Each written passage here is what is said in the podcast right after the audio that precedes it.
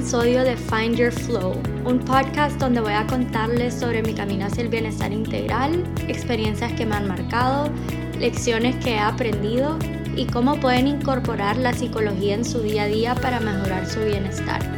Yo soy Gaby Melgar, tu host, y espero que disfrutes este episodio.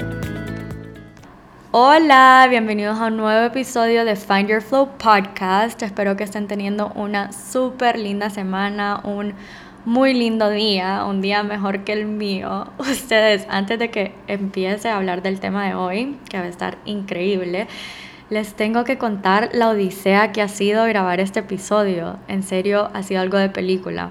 Bueno, había quedado con una de mis mejores amigas de la U, Fabi Barahona, que es una spinning instructor increíble y también se está certificando como health coach con IIN, de que queríamos grabar un episodio juntas. Y entonces salió el episodio de estrés y ansiedad, que es el tema de hoy, y le dije, Fabi, ¿te gustaría grabar este episodio conmigo? Y ella, claro que sí, nos pusimos a planear de qué temas íbamos a hablar, lo que sea. Después ya llegó la hora de coordinar eh, un, un tiempo, ¿verdad?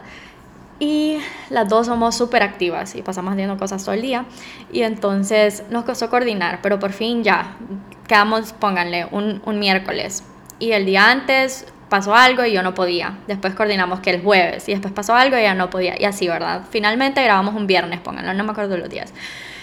Grabamos y el episodio quedó súper bien y voy a editar la siguiente semana, o sea, esta semana y resulta que el audio estaba pésimo cuando les digo que se escuchaba trabadísimo, no se entendía nada de lo que ella decía y yo, Fabiola, no puede ser posible. y ya como no puede ser, bueno, volvamos a grabar. Entonces quedamos esta semana igual, otro estrés, otro estrés, ¿verdad?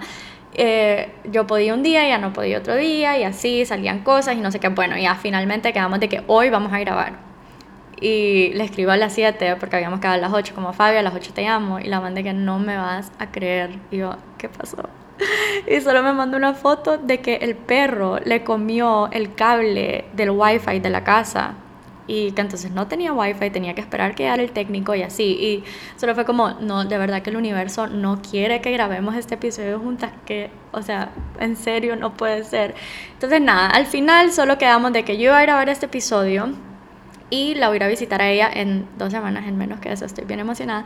Y entonces que juntas, cuando estuviéramos juntas, nos vamos a tomar un café y tranquila vamos a grabar un episodio, igual con algunos de los temas, no los voy a tocar todos hoy, y va a quedar increíble, pero sí, mm, imagínense lo que nos pasó, ha sido una odisea. Súper irónico que un episodio sobre estrés ha causado tanto estrés, pero bueno, ni modo, esa es una mini story les tenía que contar porque en serio, qué risa. What are the odds? Pero bueno, el día de hoy les traigo un tema importantísimo con el cual muchos, si no todos de ustedes, van a poder identificar, que es el estrés y la ansiedad. Díganme si no.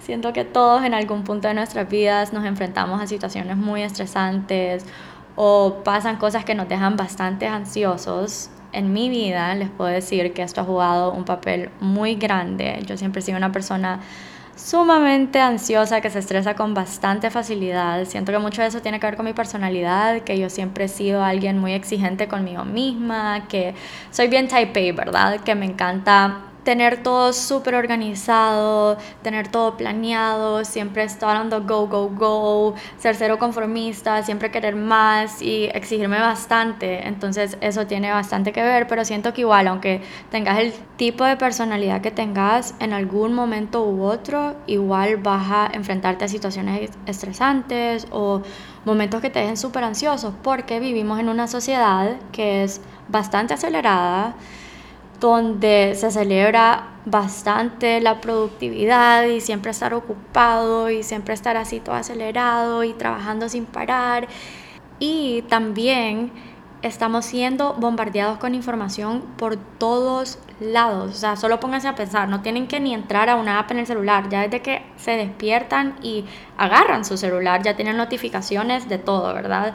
De que tu amiga escribiéndote que le pasó tal cosa, de la notificación de Instagram que no sé quién subió tal cosa, de los headlines de las noticias. Encendemos la tele y hay canal tras canal con información tanta información. Me pareció tan interesante que en, un libro que leí que ya les voy a contar lo que me pasó con este libro también más tarde, pero bueno, en este libro el autor que se llama Augusto Curi, que es un psicólogo que estudia bastante todo lo que tiene que ver con la ansiedad, famosísimo, súper inteligente, el libro es bien complejo, se lo recomiendo, pero yo lo tengo que leer creo que tres veces para entender bien todo lo que trataba de decir, pero bueno, la cosa es que en este libro el autor dice de que probablemente en la actualidad un niño de 7 años ya tenga la misma información que tuvo en su vida todos esos pensadores inteligentes y famosísimos como Sócrates, Platón, Aristóteles, y solo fue como, wow, realmente que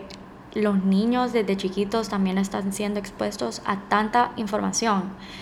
Y encima de eso, hay tantas cosas a las que nos enfrentamos día a día, desde que estamos chiquitos hasta que ya estamos adultos, que también nos causan bastante estrés y ansiedad. Pero antes de comenzar a dive deep en los temas, sí les quiero explicar la psicología del estrés y de la ansiedad. Primero que todo, ¿por qué existe el estrés? Y ya les he compartido bastantes veces sobre la psicología evolutiva, evolutionary psychology, pero en el caso del estrés, si se ponen a pensar para nuestros ancestros era una parte súper esencial, porque si vos oías a un animal moviéndose en el arbusto o mirabas a un tigre, te tenías que poner en estado alerta, o sea, tu cuerpo empieza a soltar todas estas hormonas, todas estas señales para ponerte en estado alerta, porque si no, literalmente te morís. Eran situaciones de vida o muerte. Pero ¿qué pasa? Fue, fuimos evolucionando y esto se quedó con nosotros hoy porque obviamente nos sirvió un propósito en el pasado. Pero el problema es que el día de hoy nos enfrentamos a situaciones estresantes aún con más frecuencia y nuestro cuerpo se sigue poniendo en ese estado alerta cada vez.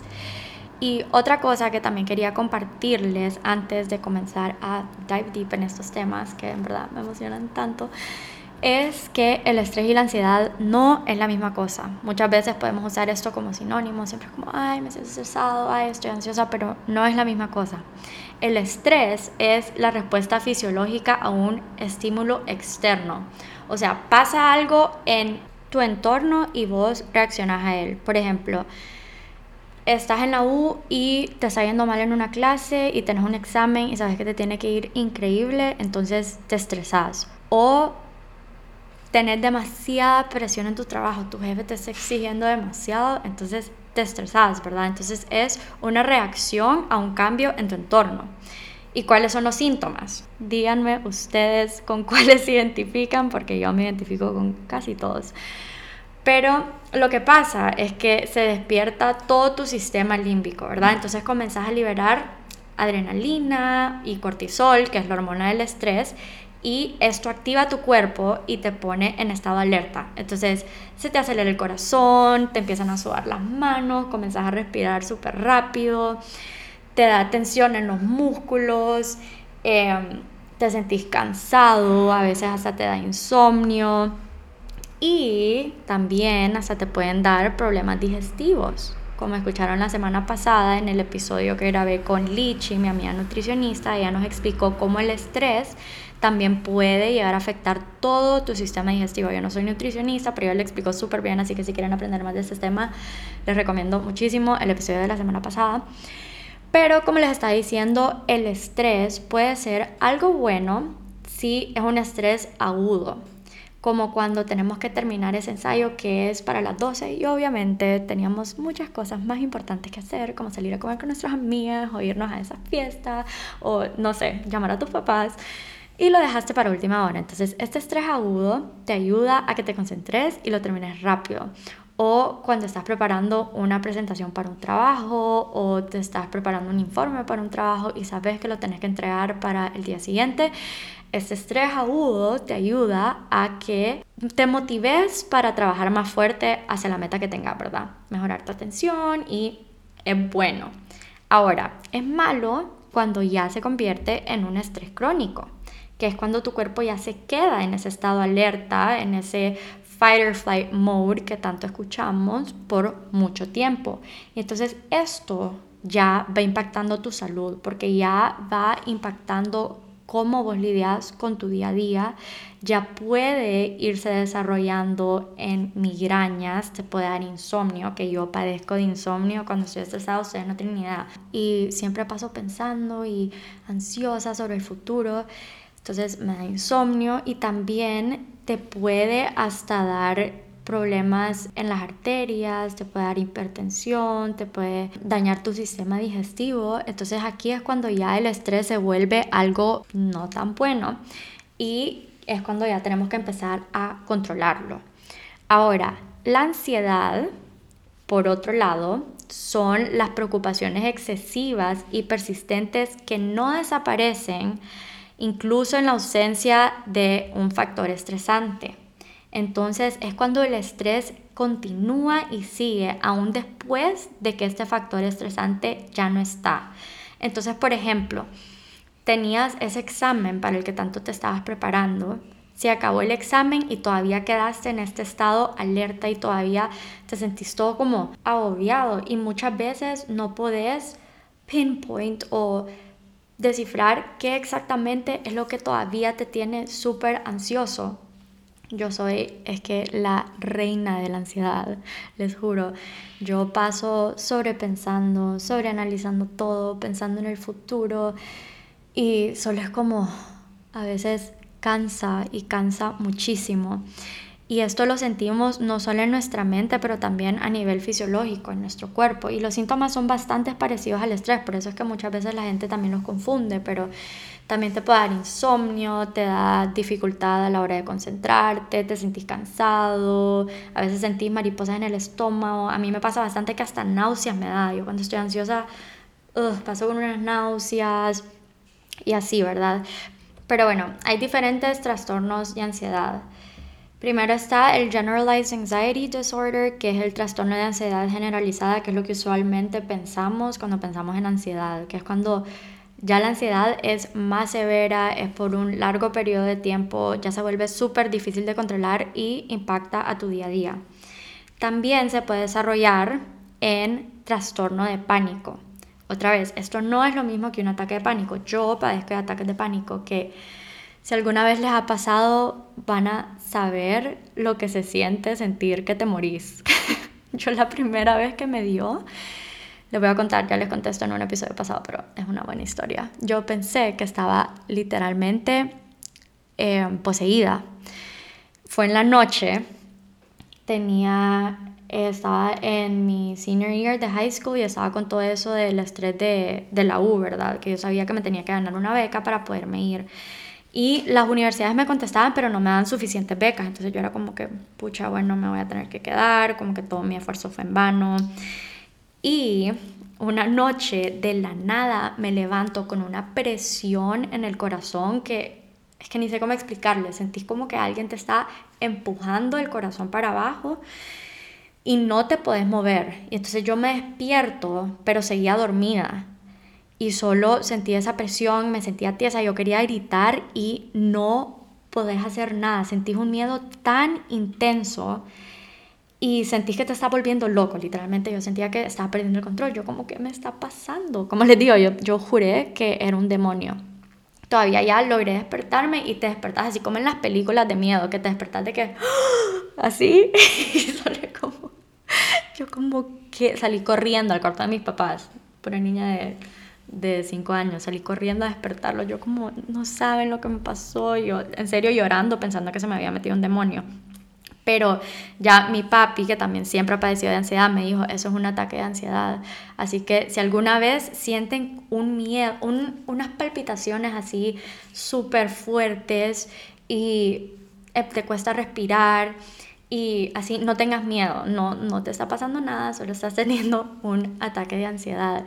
Y ya después me volvió a dar, me ha dado como tres, cuatro veces dormida y ya despierta me ha dado varias veces. Una vez me dio en medio de un examen, ¿ok? Para los que no saben, yo soy una nerda y siempre me ha importado demasiado sacar buenas notas y esto ha tenido mucho que ver con las etiquetas que han sido puestas en mí desde chiquita, que voy a tocar ese tema un poquito más tarde, pero em, entonces siempre me ha importado un montón. La cosa es que en la escuela siempre fui súper buena alumna, eh, whatever. Llevo a la U y en la U en verdad sos uno más del montón.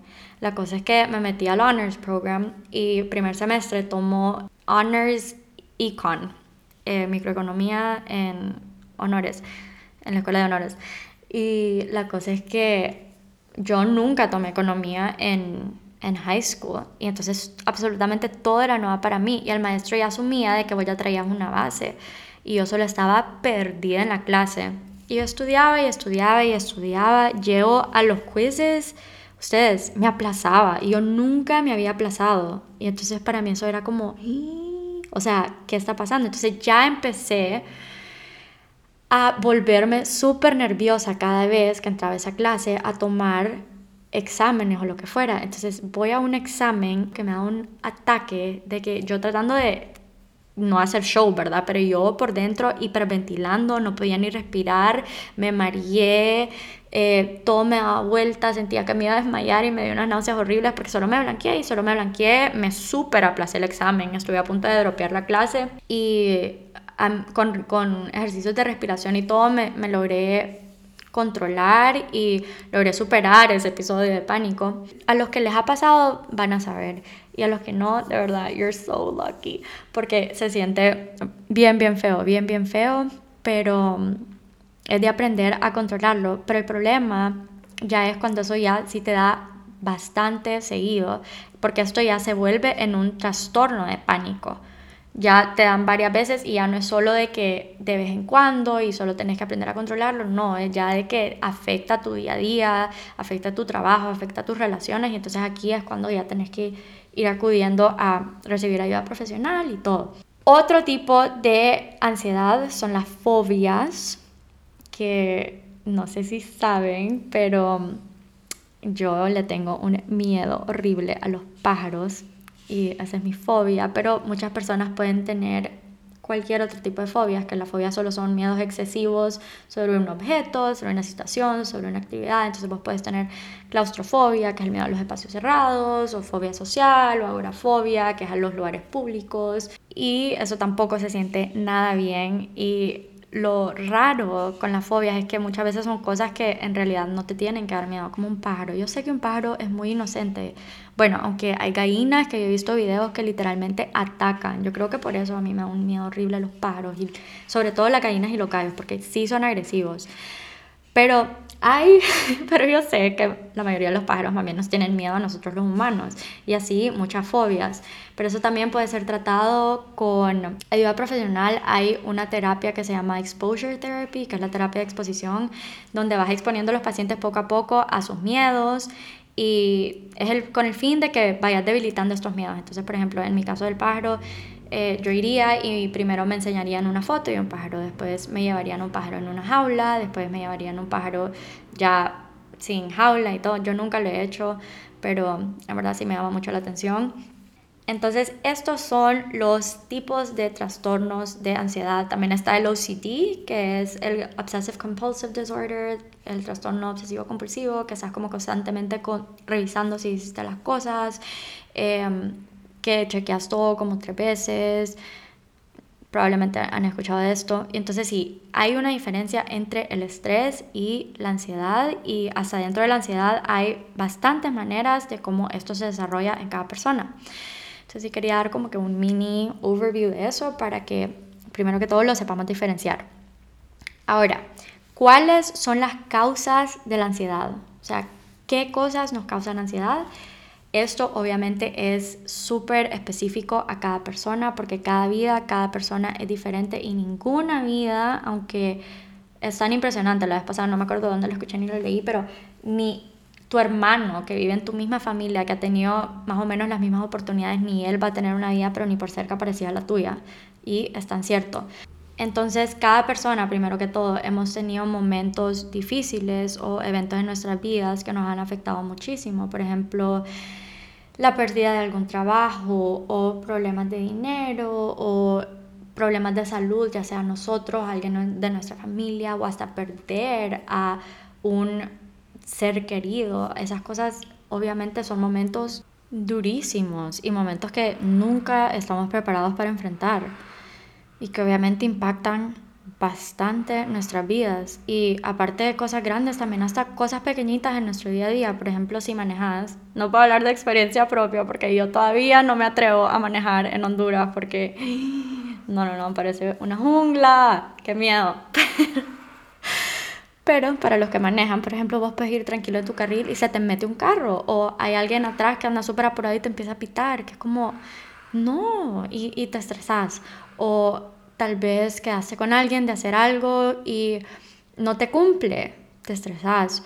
O hasta algo que me pasa a mí bastante también es que yo soy bien de to-do list, ¿verdad? Entonces yo escribo todo lo que quiero hacer en un día y escribo tanto y quiero hacer de todo que al final no hago absolutamente nada. No sé si alguien más se puede identificar por esto, por favor, espero que sí, porque siento que soy la única que siempre es como quiero hacer de todo, de todo, de todo y después no, nada. Entonces hay varias cosas y siempre va a haber algo que nos va a causar estrés. Otra cosa muy grande que sí quiero tocar, que vamos a tocar con Fabi más, a, más in depth cuando sea que grabemos el episodio, es todas estas etiquetas con las que hemos crecido desde chiquitos, porque esto nos puede llevar a actuar o a hacer ciertas cosas inconscientemente solo por querer mantener esas etiquetas en nuestras vidas. Por ejemplo, en mi caso, yo cuando era chiquita, mis papás sí me exigían buenas notas y yo sacaba buenas notas. Y la cosa es que siempre me lo celebraban desde primaria, como, wow, sos tan inteligente, sos tan eh, buen estudiante, lo que sea. Entonces ya esa etiqueta de que soy buen estudiante se me fue quedando en mi cabeza y después siempre es como, ay, sos tan buena hija, o esa etiqueta de, que, de tratar de ser como la niña perfecta. Entonces yo siempre he estado tratando como de people please y de encajar en estas etiquetas y en varias instancias de mi vida. Primero que todo, con eh, esa etiqueta de ser buen estudiante. Yo siempre me puse tanta presión desde secundaria, que yo creo que en secundaria nadie ni estudia, o si estudia pues es más relajado. No, yo tenía overnighters en secundaria, ¿ok? Así, porque yo tenía que ser como la primera, la número uno de mi clase. Después me fui a la U, igual, como que tratando de siempre de sacar buenas notas y no sé qué. Y después también crecí con esa etiqueta de que vas a ser esta súper ejecutiva de que este es tu camino, ¿verdad? Como que vos tenés que pursue business y eh, vas a ser una súper alta ejecutiva en alguna compañía. Entonces, por eso fue que yo me esforcé tanto, tanto, tanto en conseguir una pasantía cuando yo estaba en secundaria, y en secundaria, en la U. Y entonces la conseguí en mi sophomore year, no, en mi junior year. Y todavía me ofrecieron extenderla, que honestamente yo no quería porque ya tenía bastante en mi plate, ya tenía seis clases y también quería disfrutar de mi último año, o sea, es mi último año de la U.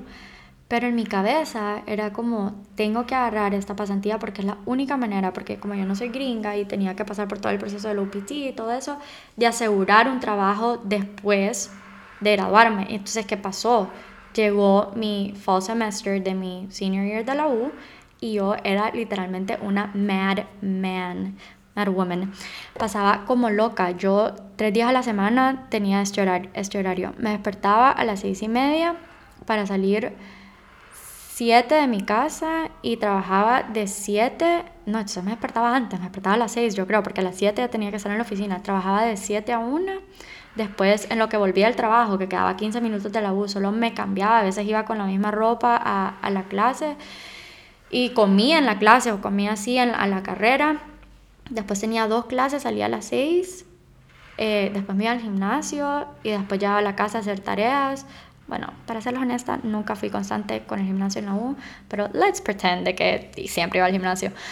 Eh, la cosa es que pasaba como loca y después encima tenía que hacer tareas y después todavía querer, quería tener una vida social, pero también quería dormir pero también, ¿me entienden? Como que ya solo era demasiado. O sea, yo me broté la cara ese semestre como nunca antes. Yo pasaba bajo un estrés constante, casi no dormía. Y todo por eso, porque toda mi vida como que yo desde, desde chiquita me fui creciendo con eso de que hija perfecta, después de que inteligente, después de que vas a ser esta alta ejecutiva. Me acuerdo perfectamente que cuando yo estaba en once por ahí, mi papi me contó de que hablando con uno de mis primos, me dijo de que estaba hablando con tu primo y él me dijo de que cuando vos estés de que él te ve a vos como una CEO de una compañía, no sé qué. Y eso se me quedó conmigo y fue como, ok, esto es lo que yo tengo que hacer. Y, y así, entonces solo me ponía tanto, tanta presión a mí misma. Todo por fit estos labels. Y he tratado de trabajar en esto, pero obviamente no es fácil porque es algo con lo que has crecido toda tu vida. O sea, no nos vayamos tan lejos. Aquí va la historia de, de lo del libro que yo había quedado con Fabi a grabar el episodio, ¿verdad? Pero yo creé Find Your Flow con el fin de no solo que sea como que una wellness page, pero también compartirles facts de psicología, que es mi pasión, que puedan aplicar a sus días. Entonces, al grabar este episodio, yo como, wow, no tengo ningún libro que he leído ni nada de donde sacar así como que buena información, estudios. Entonces le Fabi, que ese fue uno de los percances de por qué no grabamos un día. Fue como, me quiero leer este libro antes de que grabemos para tener información.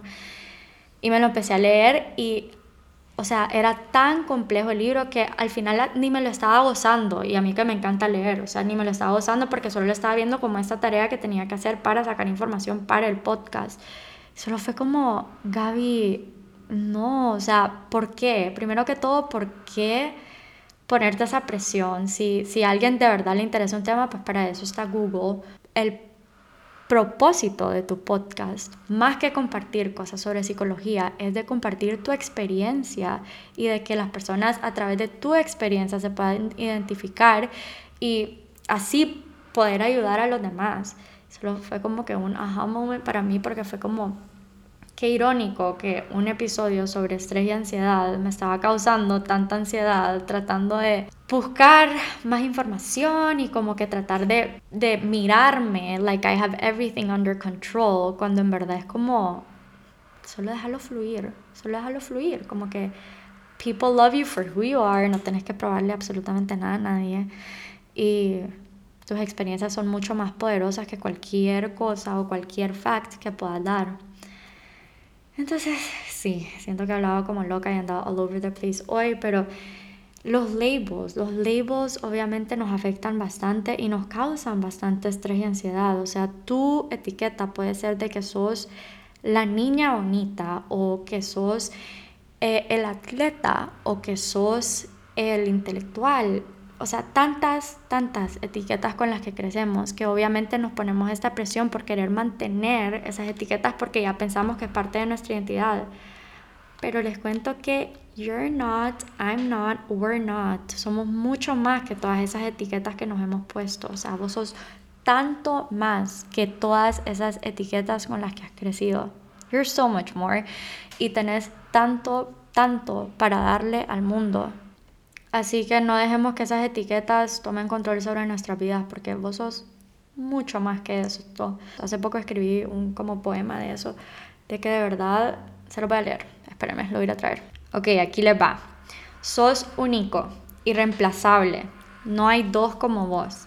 Viniste a este mundo para ser luz y lo sos. Nadie nunca va a tener tu esencia ni va a poder hacer lo que vos haces como lo haces. Fuiste bendecido con virtudes, cualidades y fortalezas especiales. Lo que a muchos les puede parecer difícil, a vos se te viene por naturaleza.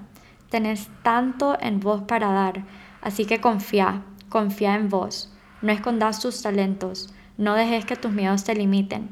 Estás aquí para escribir tu historia, una historia extraordinaria. Sos capaz de todo eso y más.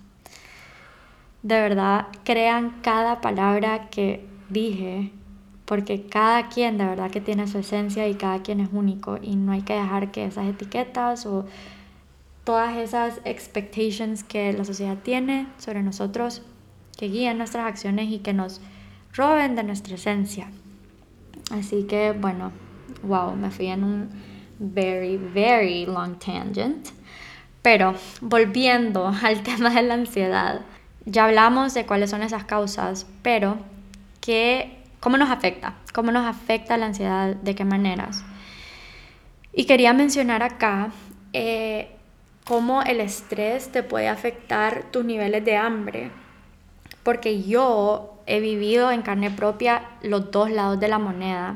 Me han dado momentos cuando literalmente se me quita el hambre y se me olvida, que esto muchas veces pasa cuando estás bajo un estrés agudo, porque lo que pasa es que como tu cuerpo empieza a soltar, soltar, soltar eh, cortisol y adrenalina y va desencadenando ese estado de alerta, estás tan enfocado en esa fuente de estrés. O sea, por ejemplo, yo me puedo pensar en mi trabajo viejo que a veces me ponían a hacer unas cosas que eran, ellos les decían hot, cosas calientes que tenían que estar hechas para tal hora, tal día y capaz y que me lo daban en la mañana. Entonces yo era tan concentrada y tan estresada por terminar eso que hasta se me olvidaba desayunar, almorzar y terminaba el día y cuando ya como que lo entregué y, se, y ya terminaba lo que tenía que hacer era como que, wow, no he ni comido en todo el día. Pero es por eso, porque me dan unas náuseas y solo se me cerraba el estómago. Pero también está el otro lado de la moneda, que es cuando literalmente no podés parar de comer cuando estás ansioso. Uy, si yo les contara las veces que esto me ha pasado, hasta hace poco he aprendido a controlarlo y todavía hay veces que me dan atracones. Pero cuando yo estaba súper ansiosa antes, eh, me pasaba más que todo en la U, porque como les conté, yo siempre poniéndome demasiada presión yo no podía parar de comer y sentía una necesidad de estar masticando cada vez que estaba bajo una situación estresante. Y esto pasa porque cuando tu cuerpo suelta cortisol, aumenta el hambre. Porque cuando te pones en este fight or flight mode y tu cuerpo siente que estás en peligro, tu cuerpo te quiere dar energía inmediata. Entonces, ¿qué pasa? Empieza a descomponer todos esos carbohidratos y todas esas grasas más rápidas y aumenta el azúcar en tu sangre. Entonces, ¿qué cosas se te antojan a vos? Obviamente se te antojan cosas súper altas en azúcar, súper altas en calorías, cosas grasosas. Obviamente no se me va a antojar comerme un brócoli cuando estoy en medio de mi crisis por sacar buenas notas en finals o cuando estoy terminando una presentación para el trabajo de mañana o cuando estoy tratando de ver de dónde saco el dinero para pagar mis tarjetas de crédito. Entonces... Porque tu cuerpo lo que te pide es cosas altas en azúcar. Uf, yo si yo les contara las cantidades de pints of ice cream que yo me he bajado cuando estoy estresada o de chips, me encanta solo estar masticando churros.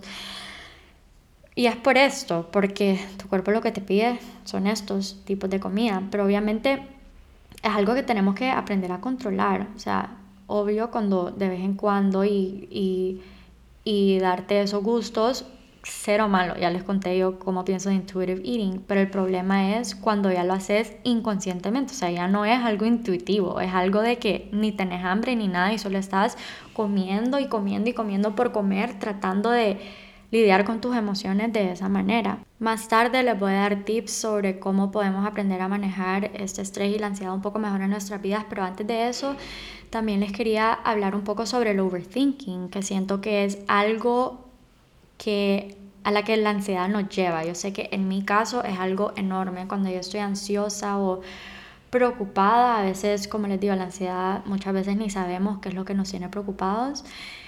Empiezo a hacer tantos escenarios en mi cabeza. Me da una risa un quote que leí también en este libro de, de ansiedad que decía algo como que los humanos somos tan complejos que aún hasta cuando no tenemos problemas los creamos. Y es tan cierto, porque cuando uno está en su cama ya con las luces apagadas, a punto de dormir, te empezás a hacer tantas ideas de que, ¿y qué si no me sale el trabajo al que apliqué? ¿Y qué si la enfermedad de tal persona solo se empeora? ¿Y qué si no puedo cumplir mi meta de tal cosa? ¿Y qué, o sea, y solo we go on and on and on y no hacemos a nuestra mente parar? Y esto es overthinking o sobrepensar, que es cuando vos sobreanalizás las cosas por mucho tiempo a tal punto que ya se vuelve súper intrusivo y no te puedes concentrar en nada más. Muchas veces esto también causa insomnio y mm, eh, hay varios tipos de overthinking. Algún otro día voy a hacer un, un, podcast sobre esto porque siento que ya esto se va a hacer larguísimo, pero una muy popular es rumination, que es la rumia, cuando ya pensás en círculo sobre algo que ya pasó o sobre algo que va a pasar. Yo soy súper culpable, por eso que les digo que soy bien dura conmigo misma, de que cuando pasa algo malo yo empiezo con los hubieras. Hubiera hecho tal cosa diferente, me hubiera esforzado un poco mejor, hubiera cambiado tal cosa. Pero les cuento que el hubiera no existe y que el pasado pasó por algo y que cuando pasa algo en nuestras vidas que nos challenge, que nos reta, tenemos dos opciones. O dejamos que eso nos derrumbe o lo usamos como una enseñanza. obviamente no estoy diciendo de que, ok, te pasó. Por ejemplo, a mí, la semana pasada yo estaba esperando un trabajo que quería y me dijeron de que, de que no, de que no habían plazas. Entonces no le estoy diciendo de que fue como que, ah, bueno, me dijeron que no, bad for them. Eh, ya voy a empezar a aplicar a nuevos trabajos. No, obviamente pues me dolió, obviamente lloré, lo procesé, pero fue como, ok, no me salió, ¿qué puedo mejorar para mi próxima job interview o qué puedo mejorar para mi siguiente proceso de aplicación? O sea, ¿qué documentos más puedo mandar? ¿A quién le puedo pedir más? Eh, cartas de recomendación y así siento que también podemos enfrentar todas esas diferentes situaciones con las que nos enfrentamos en nuestras vidas y entender de que las cosas a veces no se dan por alguna razón u otra, pero es de confiar de que de verdad Dios tiene cosas mejores para nosotros y cuando en verdad te aferras a esa idea, te trae tanta paz en tu vida. Y el otro lado de la rumia, del rumination, es pensar sobre cosas del futuro, como ya mencioné. Pero al final del día, les cuento que nadie en este mundo es un genio y nadie puede leer el futuro y que pensar y sobrepensar y preocuparse por cosas que no están bajo nuestro control, lo único que hace es robarnos de nuestro tiempo y de nuestra energía. Entonces es de enfocarse en cosas que sí podemos controlar. Entonces, bueno, ahora que ya les conté wow, les conté del estrés, la diferencia del estrés y la ansiedad, qué nos puede causar esto y a qué cosas nos pueden llevar. Les quiero dar varios tips o prácticas que pueden aplicar a sus vidas. Pero primero que todo les quiero dar un disclaimer de que yo no soy psicóloga, algún día lo seré, pero todavía no lo soy y que los tips que les voy a dar y pues la información que les comparto es sobre libros que he leído, sobre cosas que he aprendido en mi minor, eh, cuando saqué mi minor de psicología. Y que entonces el tip número uno que les doy es si vos sentís que tu estrés ya llega a un nivel crónico o que la ansiedad ya está interfiriendo con tu día a día, que si busques ayuda profesional porque nadie te va a ayudar mejor que un psicólogo para saber cuál es la terapia necesaria que necesitas para ayudarte a lidiar con esa ansiedad. O sea, te va a hacer psicoterapia, te va a hacer CBT, te va a ayudar a reestructurar todos esos pensamientos que no son verdad y modificarlos para que te ayuden. Y de verdad no les puedo stress this point enough. No hay que dejar pasar todas estas señales que te mandan tu cuerpo a través de dolor de cabeza, a través de fatiga, a través de insomnio, porque después se pueden convertir en cosas peores. Y es como una metáfora que ni sé dónde escuché, pero que es impresionante como cuando le escuchas un sonido a tu carro, lo llevas al mecánico al siguiente día, pero tu cuerpo te puede estar gritando de mil y una maneras de que necesitas ayuda, que necesitas cambiar algo en tu vida y solo lo dejamos pasar. Así que de verdad hay que estar conscientes y buscar ayuda si, si sentimos que esto ya, ya nos está afectando hacia un nivel mucho más, más grande. Pero bueno, de los tips que les puedo dar de experiencia personal y de cosas que he leído, número uno es el ejercicio. Y cuando hablo de ejercicio me refiero sobre todo a ejercicios de bajo impacto, porque estos son los que te van a ayudar a relajarte, a despejar tu mente, a conectar un poco más con vos mismo, como por ejemplo yoga o por ejemplo pilates o por ejemplo salir a caminar, que es una cosa que yo hago absolutamente todos los días, ya es como algo vital en mi día a día, salir a caminar en la naturaleza porque esto de verdad te trae tanta paz y te relaja. Fíjense que hay un, un estudio de Harvard que dice que solo con 20 minutos de salir y caminar y conectar con la naturaleza, tus niveles de cortisol en tu saliva bajan. O sea que realmente sí estás llevando tu cuerpo de vuelta a ese homeostatic level y te ayuda a, a lidiar con todo este estrés y con toda esta ansiedad. Otro tip que ya he dicho demasiado, creo que lo menciono en todos los podcasts, es the journaling. En específico, aplicándolo al estrés y ansiedad, es de ver qué cosas en tu vida puedes controlar y qué cosas no están bajo tu control. Porque como mencioné, hay cosas que simplemente por más que queramos controlar, hay cosas que ya sobrepasan nuestro control. Entonces, ¿cómo lo puedes aplicar? Por ejemplo, en mi caso, cuando yo tengo una entrevista de trabajo, por ejemplo. ¿Qué son esas cosas que sí puedo controlar? Ok, puedo controlar cuando aplico, puedo controlar cómo se ve mi CV, puedo controlar qué cartas de recomendación voy a mandar, si lo voy a mandar a tiempo. Eh, el día antes de la entrevista, ok, puedo prepararme, investigar sobre la compañía, puedo dormir bien, puedo desayunar bien el día de, asegurarme que voy a llegar a tiempo, pero qué cosas ya están fuera de mi control. No sé quién va a ser la persona que me va a entrevistar, no sé si esa persona va a andar de buenas ese día, no tengo control sobre el job market, no sé si van a, haber menos plazas o se van a abrir más plazas, no tengo control sobre mi competencia. Entonces es de poner todo tu esfuerzo a esas cosas que sí puedes controlar. Y otra cosa que también te ayuda el journaling es tratar de llegar a cuál es la causa de este estrés y de esta ansiedad en tu vida.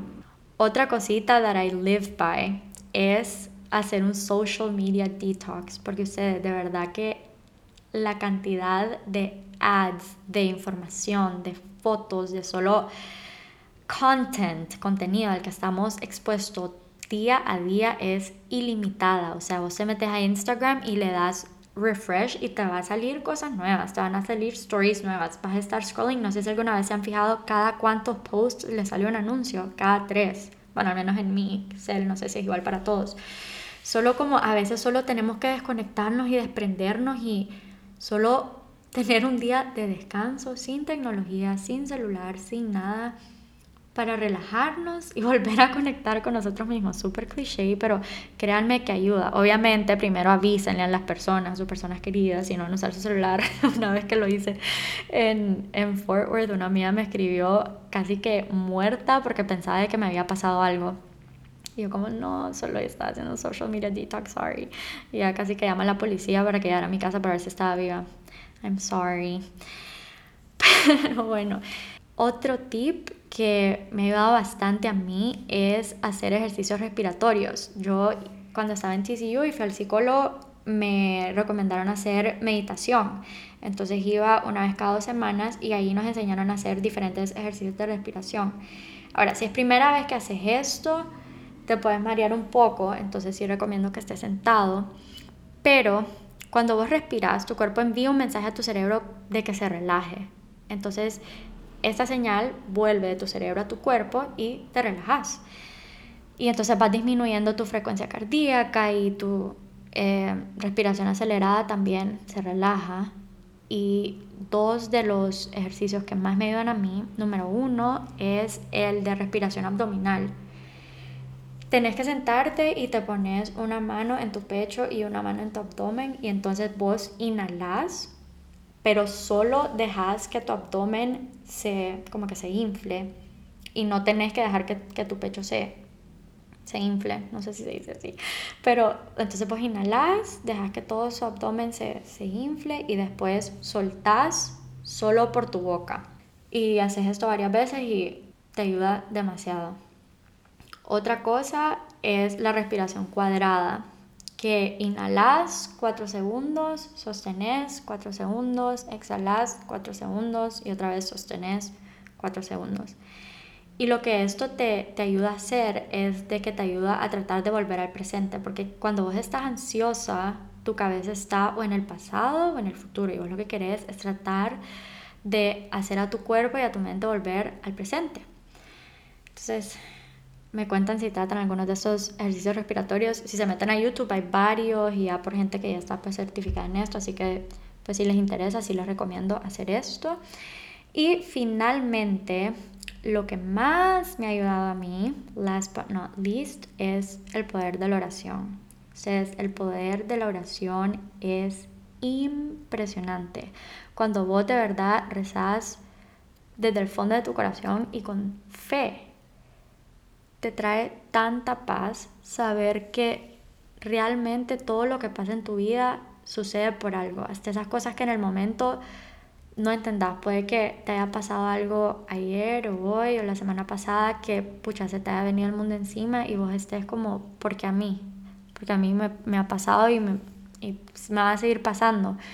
Pero es de entender que ya hay un Dios que ya tiene tu camino y tu vida y ya sabe lo que va a pasar en el futuro y quiere lo mejor para vos. Y si vos confías, vas a entender y algún día te va a hacer sentido de por qué todas esas puertas se cerraron y de por qué te dijeron que no a todas esas cosas y por qué ciertas cosas te salieron mal, entre comillas, cuando sucedieron, pero al final pues o te trajeron enseñanzas o te enseñaron a ser más fuerte y solo te van guiando exactamente al plan que Dios tiene para vos. Entonces de verdad recen y, y solo da tanta tranquilidad saber que no estás solo y que siempre hay alguien que te va a escuchar y em, de verdad, no se los puedo recomendar lo suficiente. Y bueno, ya creo que es hora de partir. Siento que he hablado como por tres horas. Sorry por hacer este episodio tan largo.